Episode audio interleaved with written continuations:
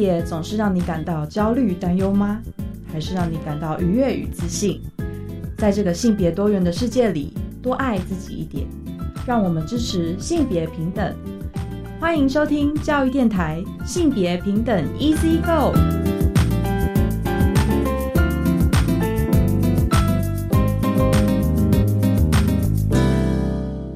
欢迎收听教育电台性别平等 Easy Go，我是玛丽。不知道大家这礼拜过得好吗？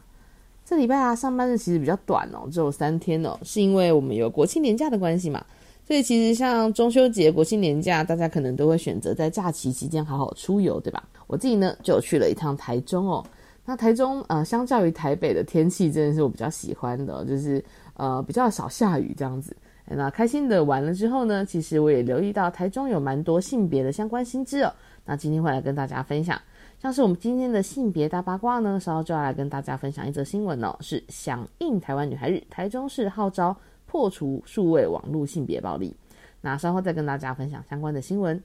今天性别慢慢聊呢，也是要跟大家分享哦。我们这几周其实都讲到了很多酷儿影展相关的资讯哦。除了十月底主影展在台北之外呢，其实在呃事前和事后都有爱生根哦、彩虹生根的相关的活动。那它特别呢，在接下来还有在伴随着一个台中扎根的行动哦。因为其实像北部跟南部，其实也蛮多不同的性别 NGO 团体，或是有很多的游行活动等等的。那我们在中部呢，也要好好的扎根哦。那邀请到的是策展人张慧琪琪琪来跟我们一起分享台中扎根这次所有的片单哦，包含像是扩影展的短片，也会在上面播映哦。好的，那我们稍后再跟琪琪多聊一些吧。那我们先进行性别大八卦。别大八卦。今天的性别大八卦要跟大家分享的新闻哦，是关于台湾女孩日的相关新闻。大家知道台湾女孩日是哪一天吗？其实这个是联合国定的国际女孩日哦，是在十月十一号，其实就是本周哦，本周三哦。那十月十一号呢是台湾女孩日哦，也是我们把联合国定的这个女孩日呢，在台湾也一样的实行了。那为了增进女孩防范数位性别暴力的相关知识和概念哦，其实今年呢，台中市社会局就有举办活动，很有趣哦。他们有邀请到大学的热舞社，还有办了一个女子市集，还有 RPG 的一个实境游戏闯关活动，还有插画的征件哦。那跟非常多的呃，就是女孩们哦，是青少女们一起来庆祝这个属于女孩的节日，希望也号召民众多多重视女孩的权益和发展哦。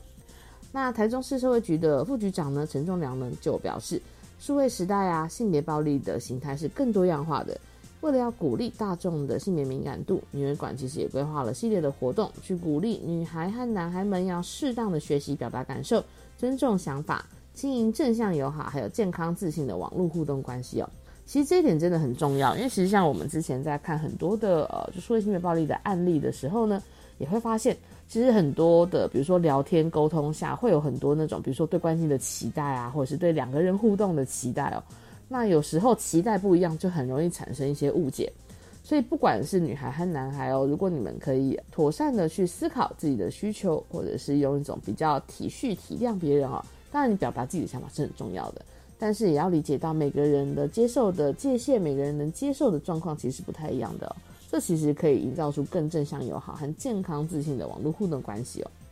那呃，陈副局长也表示呢，今年为了鼓励更多人去响应台湾女孩日呢，其实他们是用 Girl Power 哦，就是女孩力量，还有推动性别平等啊，还有破除数位性别暴力作为目标，那设计了很多有趣的活动哦，希望性别平等呢可以一起走入校园。那他们也投资女孩参与经济的一个发展哦，消除贫穷，打破性别暴力的歧视哦。今年有一个作品非常的特别，叫做《女孩别怕》。其实它就是用了一个破除数位性别暴力的坚强意志的概念哦，用一朵花朵来去表达这一种生命力还有美丽的概念。那在不平等的环境当中茁壮呢，其实也可以抵抗性别歧视，活出自我。我觉得像这类型的活动啊，对很多的呃，不管是女孩或其实是青少年们，都蛮重要的，因为。重新看待自己，重新去呃理解和诠释自己的经验哦，然后相信自己有更多的力量可以表达，其实也是非常非常重要的。那在这几年间呢，其实教育部或者是各县市政府一直都非常的希望可以去培力各种的，就是不管是男孩或者是女孩哦，那特别是女孩其实很多的女儿馆哦，也是为了让很多的青少年们了解到自己有多大的潜力哦，可以这样子说。所以像社会局呢，也积极陪着女孩去打造个性别友善的环境。所以像台中呢，是有个女儿馆的，那又分别在石冈还有乌日区设置了女孩的据点，让十五到二十三岁的女孩可以发展自我、实践梦想，持续为女孩的权益发声哦。其实也真的是非常非常感人的，我觉得是一个很棒的计划。所以像他们二零一九年至今都一直有办女孩圆梦计划哦，今年已经是第六届了，也跟很多的不管是大学或者是高中一起合作。所以如果说听众朋友啊有发现自己所在的县市有一些像是女儿馆或妇女馆的活动，或者是有些青少年的相关的营队比赛，我其实都非常适合，这真的是大家接触性别议题很好的机会哦。以上呢就是今天的性别大八卦。稍后回来，我们再来听听台中扎根的影展有哪一些有趣的片段哦。我们先休息一下。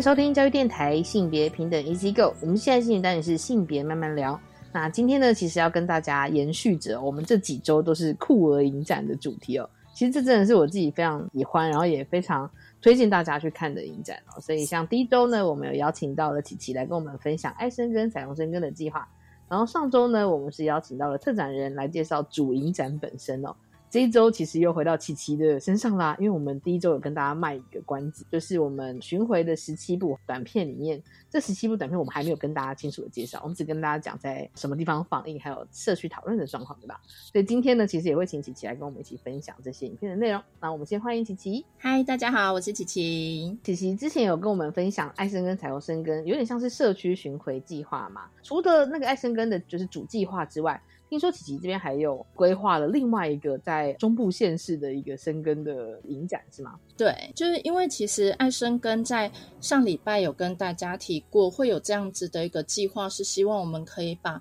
很多好看的，然后记录多元性别生活的。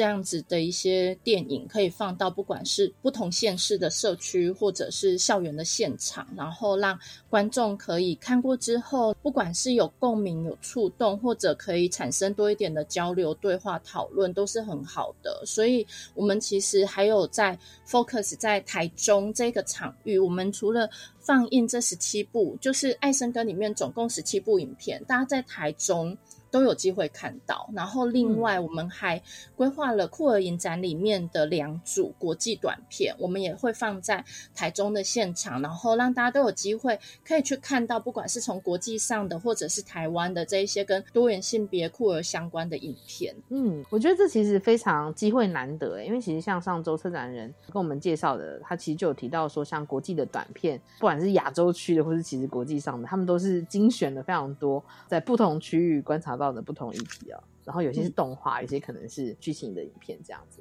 然后我那时候看到就觉得天哪，好想看。然后我有朋友不在台北市的，他就说我们可以在哪里看？哇，台中的朋友十一月份就可以看啊，是不是很幸运？很幸运啊！真的，台中刚好在中间嘛，所以对旁边邻近的县市，欢迎也来台中哦。没错，哎，这机会真的很难得。今天听完，把握机会，今天笔记先拿出来做一下，看你要看哪一天的场次，就是我们结束之后，十一月份刚好可以进行。那因为像台中扎根的这个行动，其实琪琪此时此刻人也是在中部，所以我们今天其实是远端录音，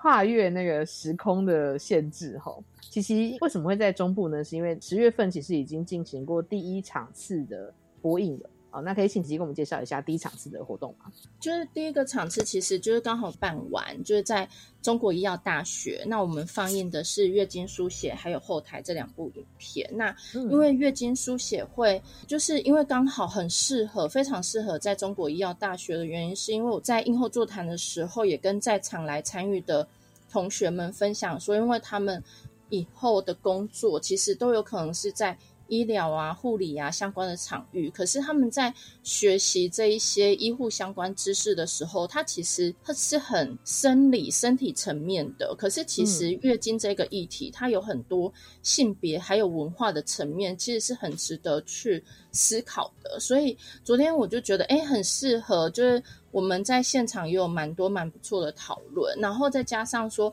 后台这部影片，它放的是变装皇后相关的主题啊。那那现场的学生其实不管是对月经的议题，或者是变装皇后的议题，他们其实也都有蛮多的好奇，然后甚至有一些不同的交流，我觉得都很不错。现场是男同学、女同学都有在吗？对，男女都有。我本来有一个很刻板的预设，是我以为就是放月经书写会比较多女生出现，结果没有诶，现场男生很 多。嗯，是。哎，那我蛮好奇，大家有没有提出什么问题，或者是有提出什么自己跟月经的经验，或者是比如说，如果是男性的话，周遭的女生朋友跟月经相处的经验吗？就是他们有没有提问？我觉得比较有趣的是，因为月经书写，它除了带出我们很多平常比较难好好去讲月经的经验的一些受访者的分享之外，它其实里面还有带出了一些关于生理用品的多元选择。所以我在现场也有带了一些不同的生理用品，像比如说除了卫生棉之外，大家可以想见的就是棉条啊、月亮杯啊，或者是不卫生棉这些，我都有带去现场。所以大家其实就是。对这些生理用品就有很多的好奇，这样子。那在现场，其实我也有丢了一些疑问，就是呃，因为我刚好就是在网络上有找到说，就是男生到底怎么看待女生的月经这件事情。那网络上就有一些男生就回答说，他小时候以为女生的月经的血是蓝色的。是因为广告吗？对对，没错。所以我就是也拿一些问题反问现场的男同学，他们怎么看待就是女生的月经的经验这件事情。然后现场有同学确实反应很快，就是男同学都很清楚的，就是回应说：“哦，对啊，就是 就是台湾的广告，就是很很多都是那种，哎，就是小时候看到的，就是卫生棉上面倒出来的水啊，那些液体都是蓝色的，所以很容易有这一些联想。”嗯，是是是。然后大家对于生理用品有比较多好奇，因为大家一般比较常用的，真的都还是卫生棉居多。所以当大家用呃看到现场棉条啊，或者是月亮杯的时候，其实他们也都会有一些好奇，或者这些东西到底要怎么放到身体里面？嗯嗯，我就还记得我自己在高中的时候，因为月经来的时候要考游泳课。因为我其实是那个胖胖的身体，我就很讨厌还要独立出来，然后只有我一个人穿着泳装在那边游泳考试这件事情。然后我想说，算了，月经期间应该还是可以游泳吧。就是爬到说，哎，可以用卫生棉条。自己就是下课的时候跑去屈臣氏想要买卫生棉条的时候，旁边就有个阿姨忧心忡忡的跑过来阻止我。哎，她说：“妹妹，你用这个不好啦，什么的。”然后我就想说，哈，用这个不好吗？其实那一天其实就被阻止购买棉条这样。然后我就在想，对耶，其实不同时代接收到的那个卫生资讯是不太一样的。当然，现在的大学生跟我的经验可能也差很多。但我其实也会蛮好奇，就是他们看到比如说多元的卫生用品的时候，其实是比较开放接受的态度嘛，还是其实也是会抱持好像是不太好之类的？他们拿到那一些生理用品在玩的时候，就是因为我有把嗯棉条还有月亮杯发下去给他们对摸，然后我也有。因为我带了很多棉条过去，我就跟他们讲说，就是你没有用过的，你就是可以直接把它拆开来试，没有关系。因为我带过去的是导管式的棉条。那我那时候就是在跟大家分享一些呃印后的过程啊，我就我就是 瞄到，因为他们就是边玩我边讲，然后我就瞄到有一些呃女同学很可爱，他们就是在研究那个导管式的棉条怎么用，然后 然后就是有小小听到，因为他们就是发现说哦，可以从后面把棉条推出来，所以有小小惊呼了一下，我觉得、嗯哇，好可爱哦，真的，对，这个其实就是我们在现场很想要，就是让大家可以有多一点对不同，不管是月经或者是生理用品有多一点的认识，然后甚至甚至其实现场也有同学问说，呃，那那他想要知道，就是使用卫生棉、棉条、月亮杯或者不卫生棉，就是这些不同生理用品的时机到底是要在什么时候吗？因为他就讲说，他以前上游泳课的时候，老师其实也有跟他们讲过说，那如果女生月经来还是想要游泳的话，其实可以试着用棉条看看。嗯，我觉得老师也不错，有试着带出这个观念，可是可能没有再进一步的跟同学做说明吧，所以现场嗯同学就有丢出了这个困惑。那我就跟他讲说，其实真的比较是回归到每个人个人的选择，因为像我个人，我觉得现在每个月来我都只习惯用棉条啊，我已经嗯没有办法回去使用那个卫生棉的时代了。嗯哼，对，就是比较是让他们有多一点的概念，然后希望说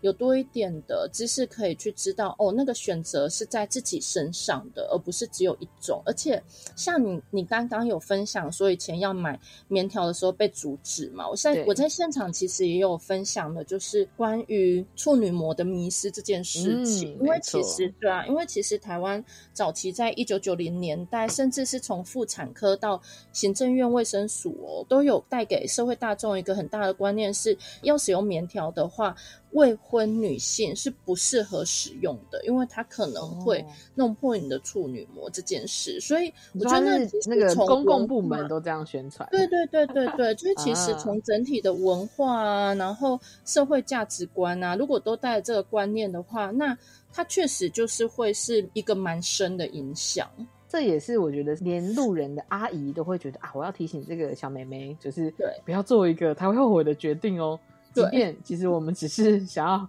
就是度过一个考试，或是想要有一个比较清爽的生理期之类的，对，对啊，但是那个概念就会停留在大家心中哎。但我觉得嗯有这个讨论其实很好，就是可以跟大学生们一起来了解这件事。他们以后可能也是医师人员，可能也会接触到不同的人要讨论事情。对，所以这个概念其实我觉得我讨论起来感觉又温馨又可爱。那除了月经的这部片之外，还有一部是讨论扮装皇后嘛？对，那我非常好奇，他的那个讨论的内容和讨论的气氛应该也会不太一样。就大家有没有针对后台这部片有没有什么分享？就是月经书写跟后台这两部，嗯，就是那整体的氛围确实蛮不一样的。然后嗯月讨论月经的时候，我觉得大家是带着多一点的困惑跟好奇。嗯 然后在讨论后台这部片的时候，因为他其实有讨论到关于阴柔的男性气质这件事，啊还有就是阴柔男性在成长过程很容易被霸凌，或者是被称为娘娘腔、被欺负这件事情。所以嗯在讨论后台的过程里面，其实气氛相对会有一点点的沉重，因为它牵涉到霸凌，然后牵涉到关于阴柔特质这。阴柔特质被压迫、被压抑的嗯。这样子的一个情况，因为我在现场其实也有分享了，就是关于比比较阴柔的男性朋友，他们在嗯。成长的过程里面被霸凌的经验，然后也进一步的带到，因为影片里面扮装皇后其实有提到说，呃，他们做这样子的一个扮装的表演，它其实也是。不管是可以作为一个阴柔气质男性抵抗社会的武器，或者是嗯一种武装，它其实也是社会倡议的一种策略。嗯，嗯所以我就是先用呃，像比较阴柔男性、玫瑰少年这样子的一个成长的历程来跟同学分享，然后也帮助同学理解，就是在这一部纪录片里面，扮装皇后们所讲的那个背后的文化因素到底是什么。它是台湾的片吗？就是对，是台湾。论的。应该说，大家在社群媒体啊，或者在 YouTube 上，都也可以看到有一些网红，或者是有一些跨性别的艺人们，他们可能会有自己的频道。在校园里面是有观察到，其实年轻的学生们啊、因为看就是社群媒体的内容，其实也会多少了解一些。对，但其实用纪录片的形式来去做记录，或者是有讨论到他背后的生命故事，这其实还是很深刻的、哦。所以大家对于这个呃，就是后台这部片的讨论，同学们大家的反应，或是有没有你印象深刻的提问？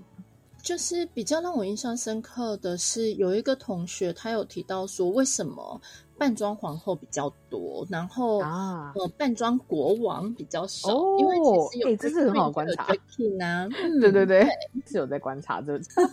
很不错，敏我感度很高。现场的同学，其实我觉得大家都很棒，然后很多丢出来的问题都非常好。因为其实我在嗯映后有跟大家分享，其实有 drag queen 也有 drag king，可是嗯只是说大家在哦、表演展演的形式，或者是那个整体的性别的呈现上面是比较不一样的，所以就有同学嗯。做了这个提问。那我那时候跟他们做的回应，其实也是回归到整个性别的整体的结构脉络，包括说女性为什么常常是被贬义的，那也是从不管从呃女性的月经这件事情，很常被视为是拍米亚嘛，就是脏东西，或者是生男生女，有一些长辈还是觉得生女生好像就是比较没有价值感这件事情，来嗯。谈说，就是整体的社会的那个对于性别的期待，还有整个传统的价值，好像都还是觉得男生是比较优秀的、有价值的，可是女生好像是比较不好的。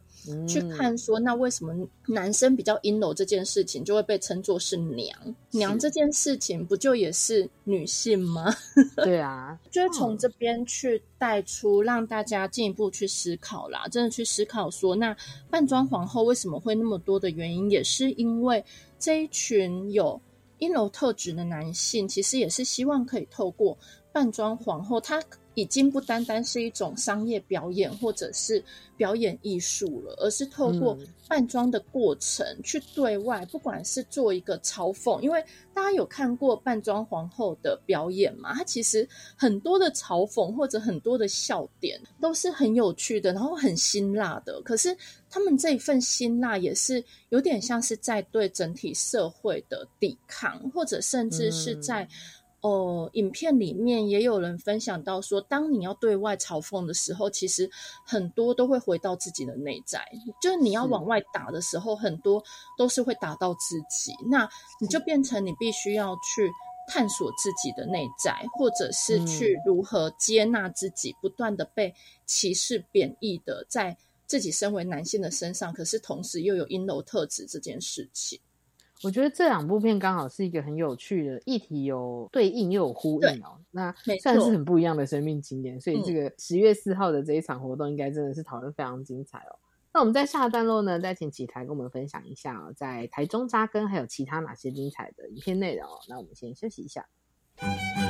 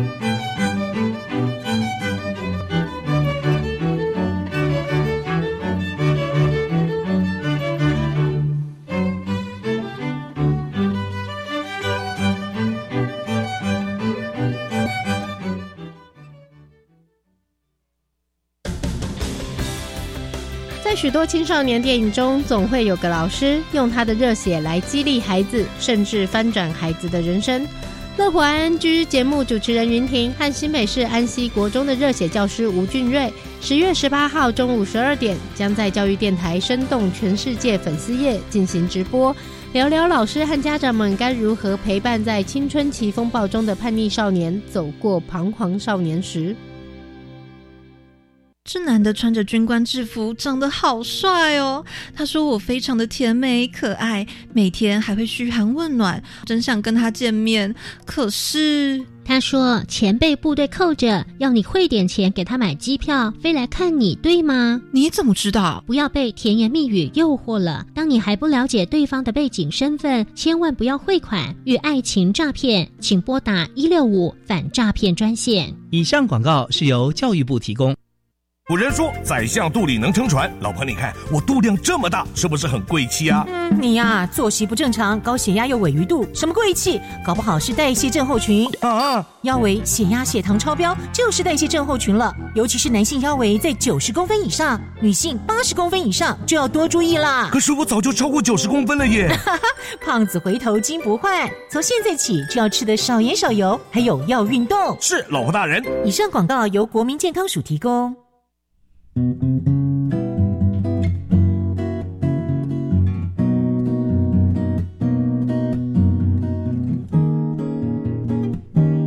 是苏密苏米恩，你现在收听的是教育电台。我，朋友们，就爱教育电台。耶。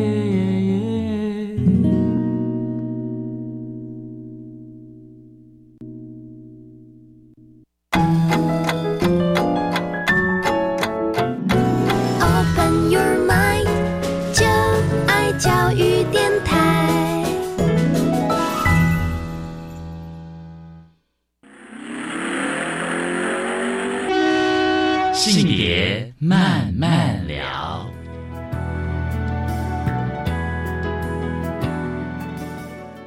欢迎再回到性别慢慢聊，那我们在上个段落呢，邀请琪琪来跟我们分享哦，爱生根彩虹生根的后续有一个台中扎根的一个影片播映计划哦。那其实十月份的时候，已经在中国医药大学有一个。呃，有点像千刀场次的播映哦，两部很有趣的片子。那接下来十一月份在台中，好像有一系列的在不同地区哦，不同的就是演出的场地呢，会有一些影片播映的计划。我们就用场地来分好了，因为如果说附近的听众朋友听完之后想要去的话，你就是锁定你那个临近的场地，或是有一些你比较喜欢的那些场，你就可以去去收看了。那先琪琪来跟我们介绍看看吧。好啊，就是接下来会在。新之谷永续教育园区会放映《风雨童言》，然后还有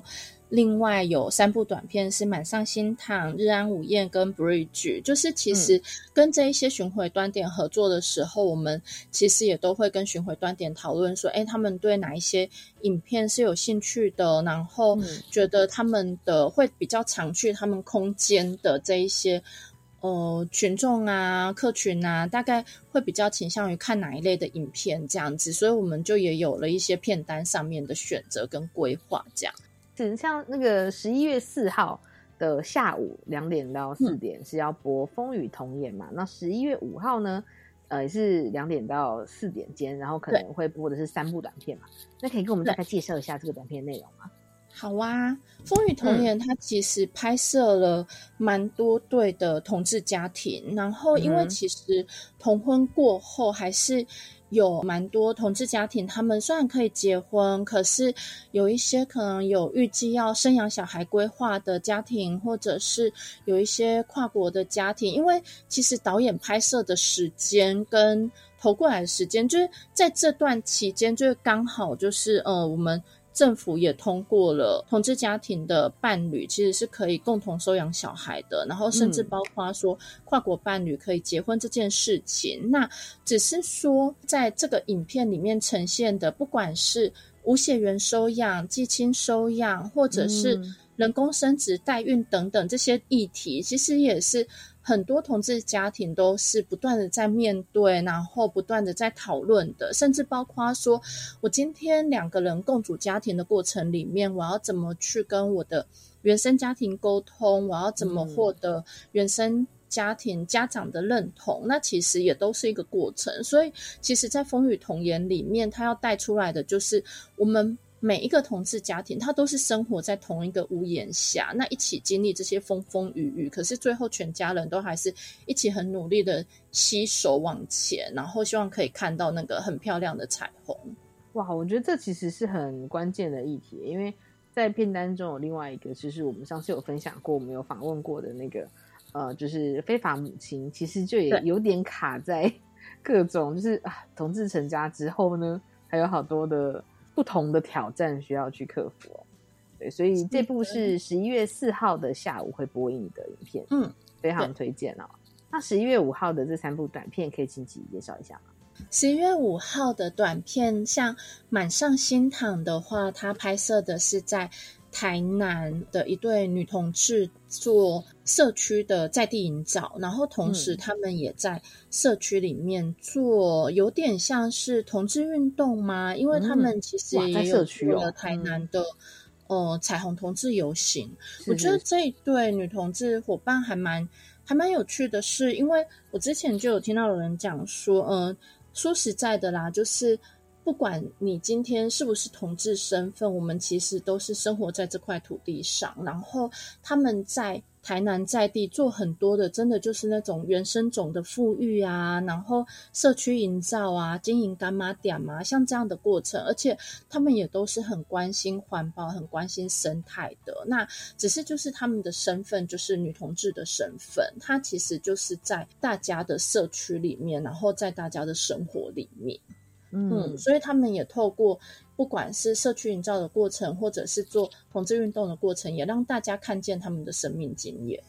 是，我觉得其实，在社区，特别是在呃，比方说，大家可能会想象，可能像在都会里面，好像就是对于你展现出你的，比如说你的多元性别特质，或者是你可能要出柜这件事情，好像相对比较没那么有负担。但假使不同的场域，或者是你要进入到你生活的社区去。呃，分享你关心的议题或是出柜，我感觉那其实还是需要蛮多的勇气耶。嗯，因为那个是离自己，对，那是离自己更更近的地方，就是越贴近越害怕受到伤害。没错，没错。那还有两部《日安午夜》跟《Bridge》。嗯，《日安午夜》我们上次有介绍过嘛，就是在讲。老年女同志的故事，哦，那它其实可以蛮好的有一个跨世代的对话。那《Bridge》这部短片的话，它主要是在谈跨性别的议题。那其实里面主要也是呈现了作为跨性别者的处境，还有他们对于在社会上面生活的一个期待，这样子就是会希望说自己在。不管是在家庭里面呐，或者是在生活上，有没有机会可以多一点被接纳？然后再换证，就是更换身份证这件事情，其实可不可以就是少一点阻碍？嗯，是哇，我觉得这个议题其实也是这一两年间，大家如果有关注一些跨性别社群的话，这是 非常热烈讨论的。是，对对对，没错，讨论的沸沸扬扬的主题。嗯。或许我们之后节目也可以邀请一些跨性别的伙伴来分享，大家就是对这个议题的观察啦。对啊，那这两部片呢，我们的播映地点呢是在新之谷永续教育园区哦。应该说，应该说这个两日的播映播映的活动啦，十一月四号、十月五号的下午哦。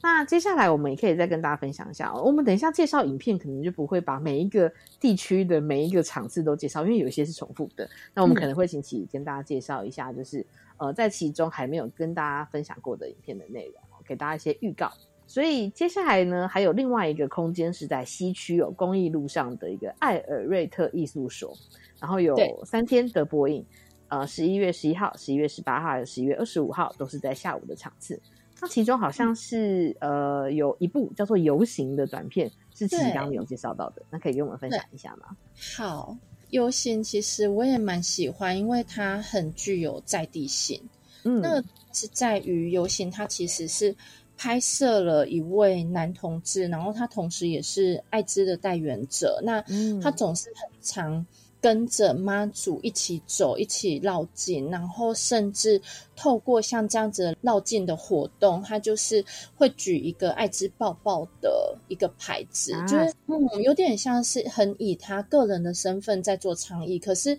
你影片看到最后，也可以发现说，哎，他不只是个人，他其实也透过他个人号召了一些在地的伙伴，然后跟他站在一起，或者也让大家其实是更进一步的认识艾滋代言者，其实并没有大家以为的那么的可怕。那甚至是像我们台湾很重要的呃民间信仰啊，妈祖，妈祖其实也是带给他一个很重要的，不管是身心灵上面的一个安定的力量。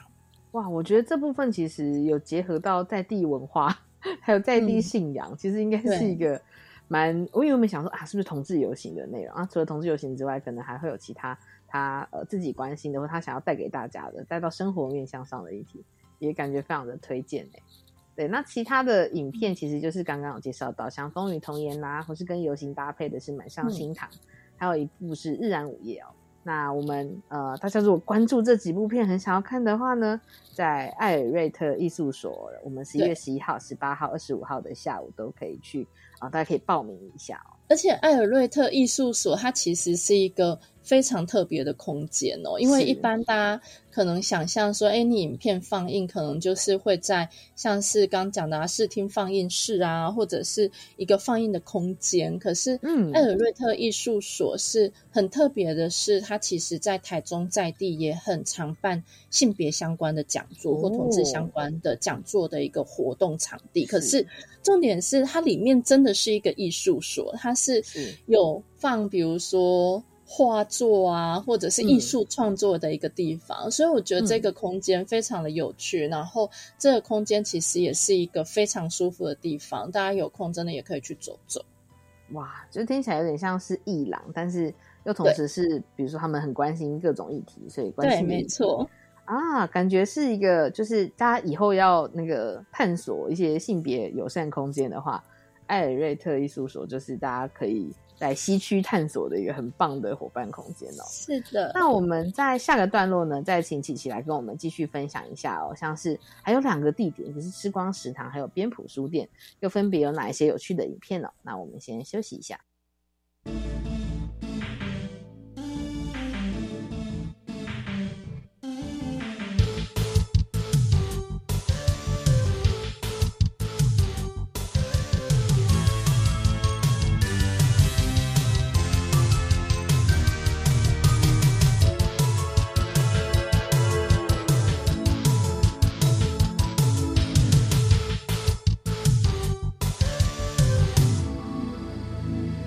再回到性别慢慢聊。那我们在最后的段落呢，再请琪琪来跟我们分享一下哦。其实这个台中扎根的，就是影展播映计划哦，还有两个呃，就是巡回的地点要播放播放台湾的短片哦。那包含像是西区的一个吃光食堂，我们刚在休息的时候稍微聊一下，这是个蛮酷的空间，对不对？对，我觉得其实光食堂超酷的，它就是一间餐厅，然后它餐厅的它有连一个空间，小小的像是放映电影院的空间，所以就是你不光是可以在里面吃饭呢，你就是还有一个小小的放映电影院，然后你可以在里面看电影，就跟我们对于餐厅的想象很不一样。是，而且它的那个门口看起来就像一个售票亭一样。我看到想说，哇，这感觉就是令人很想去探索的空间。对呀、然后就也让人很想，就是在里面吃顿饭之后，我就是走走进去另一个空间，我就可以看电影了，多好啊！没错，没错。在吃光食堂也有三个场次哦，就是十一月十号的晚上，还有十一月十一的晚上，以及十一月十二的下午。哦，刚好分别是礼拜六、礼拜五六日啊。五六日那，对，对对对，那这三天有播映哪一些影片可以给我们介绍一下吗？好，十一月十号晚上放映的是《非法母亲》，那这个嗯我们之前有介绍过了嘛？那再来，可能就是先跟大家分享一下十一月十一号的三部短片，嗯，就是分别是。好好说话，回家了吗？还有记忆列车。那这三部短片，我当初规划其实是把它放在家庭对话里面的主题，嗯因为其实呃，不管是身为跨性别或者是同志的孩子，要面临一个比较大的困难跟困境，往往都是跟原生家庭之间的关系，尤其是跟父母之间的互动，还有要怎么让他们理解呀，包括是价值观上面的冲突啊，或者是差异，那甚至是拉扯。所以这三部影片其实都环绕着一个比较大范畴的主题，都是。跟原生家庭之间的关系，然后我还蛮喜欢的是，不管是好好说话或回家了吗？好好说话，他导演是跨性别者，就是呃生理女性，然后她是认同自己是男性的一个跨性别，然后回家了吗？跟记忆列车。就比较是男同志身份这样子，那我还蛮喜欢这三部影片带出来的，都是他们从一开始的冲突、挣扎、不理解，到你可以在影片里面看到他们真的透过影像对话，慢慢跟家人和解的一个过程，或者是部分和解的过程。我觉得那个都是一个很动人的经历。嗯，是。那其实像我觉得这个也真的是非常多，像一些多元性别社群的伙伴常常会分享到觉得很卡的地方，就是在日常生活中，在自己的工作上，甚至也比如说可以把生命经验作为倡议的的一些各种分享，但其实要跟家人讨论的时候，真的就会觉得啊有点卡，或者是。想要找个不会伤害到彼此的方式讲这件事情，真的是蛮重的一个议题耶。对啊，因为其实说实在的，当我们对外倡议的时候，我们彼此不认识嘛。可是我们要对自己的家庭，毕竟是家人，然后又。很希望可以得到父母不管是认可或者是肯定，就是家人之间，尤其是越亲密的话，就越害怕受到伤害，或者越害怕伤害到对方。所以其实你要。转身去面对家人，讨论不管是同志的议题、多元性别，甚至包括跨性别的议题，都是相对是更困难的。然后我也很喜欢一句话，就是我们在做同志运动的过程里面，很常会讲说，离开家其实很长都是为了要找一段回家的路啊。虽然那个过程可能是漫长的，可是它也会是好像是慢慢慢慢的，如果。我们想要回家的话，它好像就会是一个过程。我们怎么去接纳，或者是怎么去理解那个原生家庭之间的冲突？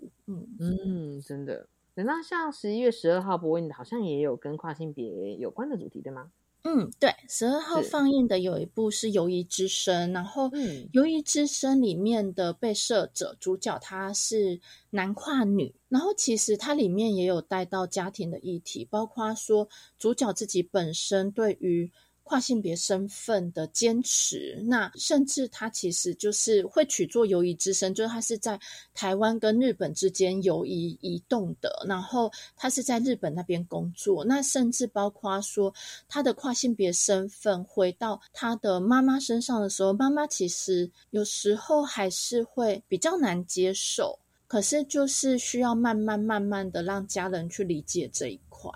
嗯，是。嗯，因为我有时候会觉得跨性别相对是面临了更多的孤独，还面临了更多的辛苦的。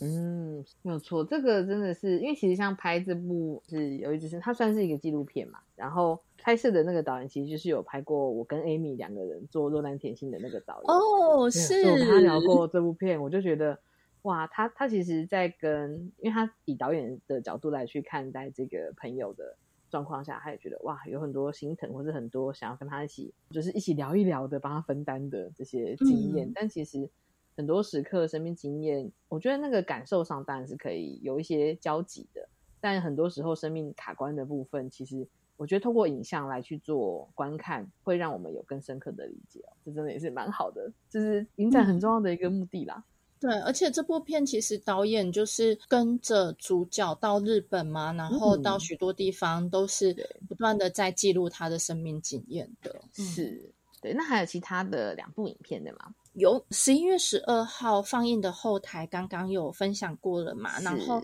再来我要分享一部动画，是我有也都没有。嗯，然后这部动画虽然很短，可是我很喜欢这个动画带出来的概念，因为这个动画它其实就是在讲说，如果人类出生啊，它是一个无性别的状态的话，那会是什么样子？那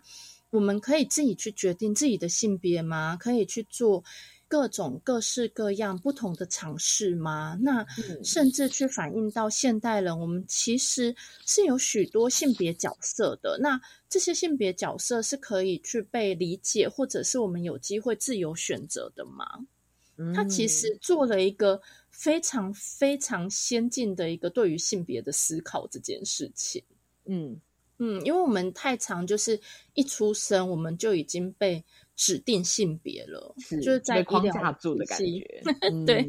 对，在医疗体系里面，其实我们很长就已经是被指定为你是男性或女性。可是，可是其实性别它应该是有很多样貌的，它不只是身体上的生理特征，它还有包括说我今天展现出来的那个性格特质是什么，还有包括说我喜欢的对象是谁。嗯，是，那我觉得这个其实真的是蛮适合大家，因为它是三个短片可以一起看嘛，所以其实可以有，比如说，嗯，对性别的思考，还有一些是跨性别者的生命经验。那在这个午后，十一月十二号的午后，应该可以给大家一些脑力激荡，性别友善的脑力激荡哦。对，好，那这个是吃光食堂这个很特别又很可爱的空间，我们会播映的影片哦。那在那个台湾的这几支影片播放里面，最后的一个空间应该是在边埔书店，也是在西屯区台湾大道上哦的一个边埔书店。那可以跟大家介绍一下这边的场次放映吗？分别是十一月四号的晚上跟十一月十八号的晚上。嗯，对，边埔书店，大家不觉得就是在一个。译文空间、独立书店里面看电影是一个很浪漫的事情吗？很浪漫呢，这是我自己一个很浪漫的想象。嗯，对。然后呢，所以在里面规划我们放映的影片，十一月四号晚上放的是你找什么？然后我先介绍完放映的影片，然后我再一起讲为什么会做这样的规划。十一月十八号我们放映的是《补生午后的迷茫》，还有两个儿子。那我刚会讲说，那个浪漫其实就是回归到情感层面啦。因为不管是你找什么普生，还有午后的迷茫，它其实都是男同志情感认同的一个比较大范畴的主题。那午后的迷茫是在讲说一个男孩，然后当他发现自己对于男同学有一个情感上的悸动的时候，他其实。是不知所措的，不知道该怎么办的，就是都还是有点纯纯的、很纯粹的在思考，说我要怎么去理解我的这一份悸动和感情。那如果是补生跟你找什么的话，可能就又更进一步了。补生跟你找什么事，他们已经不断的在透过寻求对象、寻找伴侣，或者透过性的一个过程来探寻说。我在这个过程里面，我到底要找什么？我要的是什么？嗯，因为像你找什么这部片就很有趣，它其实是在探讨男同志使用 App 交友软体的一个文化。那它其实你找什么这句话是很常见的，就是在男同志交友软体里面很常用来问说你找什么是找朋友、找感情还是性？很迅速，嗯，就是用这个来确认。呃，我们之后要聊天的方向，或者要约出来约会的方向是什么？这样子。嗯，可是其实我在看这三部片的过程里面，虽然补生跟你找什么里面有比较多是在谈。男同志性的关系，可是其实在这个过程里面，我比较看到的是，大家在找性的过程，或者是在认识朋友的过程，大家其实都是在找一份情感跟归属。诶，因为像谈到普生哦，普生这一部影片，它其实访谈的是比较是青少年男同志，然后受访者啊，他这个主角。他就讲了说，他一直觉得自己体验过的跟很多人的性其实是少了一点的性，嗯，那个少了一点，就是他很想要透过这样子的一个过程去感受到真正的那个爱到底是什么，那个情感的归属到底是什么。可是他也一直还在找，就是你有没有发现“补生”为什么叫“补生”？嗯，你把那个字写下来。哦，补生其实就是少了一点的心，对，这个片名很有趣，嗯，真的耶，少了那一点的心哦。我觉得这个这个完全呼应到刚刚琪琪讲的介绍的这个内容，好有巧思。嗯，没错。所以这三部其实都。比较是在谈说，因为我们都很常会讲说啊，为什么就是尤其男同志文化里面，好像很常会使用交友软体啊，很常会只是要找性关系这件事情而已吗？可是它并不是那么纯然的，只是要找性，而是大家不断的透过在关系里面的互动跟碰撞，在找一份情感的归属，或者在。找一个自己到底属于哪里，我到底是什么这件事情。嗯，是讨论的主题其实也是蛮深刻的，讨论到情感，讨论到探索的部分哦。相关的影片呢，大家如果听到觉得好想看、好想看的话呢，这两次的播映在边普书店哦，一个是十一月四号，一个是十一月十八号，都是在晚上的时间哦。当然，如果大家其实一边笔记来不及记的话呢，大家还是可以到。爱生根彩虹生根的粉丝页，我们还是可以看到这个相关播映的资讯哦。上周啊，我们请策展人来介绍这些影片的时候，其实也介绍到国际短片。然后听说这个国际短片呢，在这一次有一起邀请到台中来播放。那可以请起跟我们介绍一下播放的地点跟播放的日期吗？好啊，就是。台中的朋友，我觉得真的是更加幸运的一群吧，就是可以在离开台北的场域，然后有机会看到库尔影展这些很棒的短片。那我们今年就是在十一月三号、四号，我们在台中的大墩文化中心也有放映今年库尔影展的两组国际短片，其实真的都非常的精彩丰富。那在十一月三号晚上，我们。放映的时间是晚上七点，就是抓在大家下班然后有余裕可以赶过来看片的路上。那其实刚刚分享的，呃，在台中的这些场次，其实我们很多场次都有规划映后座谈，包括十一月四号晚上，我们也是有规划映后座谈的。会有映后座谈的目的，就是希望说大家看完影片之后，不是看完影片就散了，而是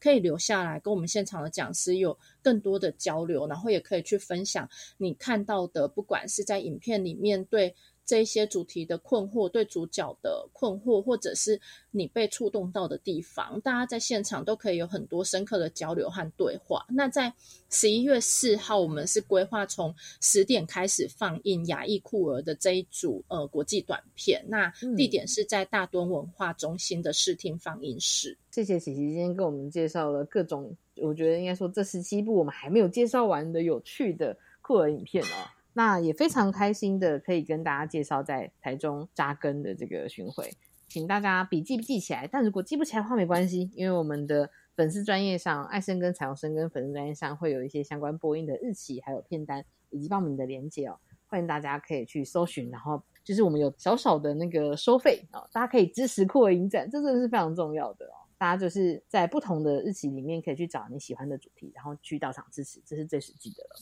那今天非常谢谢琪琪的分享，谢谢琪琪，谢谢，也谢谢大家收听我们今天节目哦，请持续支持酷我影展吧，大家再见啦，拜拜，拜拜。